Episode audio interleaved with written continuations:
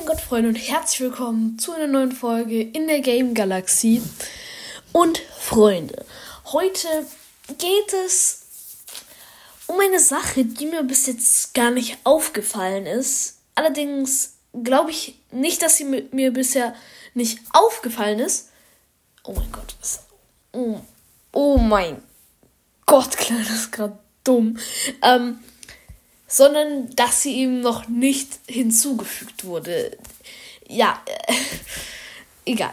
Also, ich würde sagen, viel Spaß. Ja, Leute, ihr habt es gehört. Heute geht es, beziehungsweise ihr habt es nicht gehört, ähm, sondern heute geht es um die Walkie-Talkies von Grom. Also diese, diese Kugeln. Weil ich, ich habe mal Grom gespielt gestern oder so. Und äh, dann, dann habe ich einfach so gehört, wie irgendwie so, so, eine, so eine verkratzte Stimme irgendwie kommt, wenn er irgendwie so einen Gegner äh, zerstört oder so. Und ich dachte mir so, hä, woher kommt die? Und dann ist mir erst klar geworden, hä, das ist Walkie-Talkie. Aber Hä? Habt ihr das mitbekommen? Ich glaube, das wurde ganz neu mit einem neuen Update hinzugefügt. Weil ich bin mir ganz sicher, dass das noch nicht war, als er rausgekommen ist.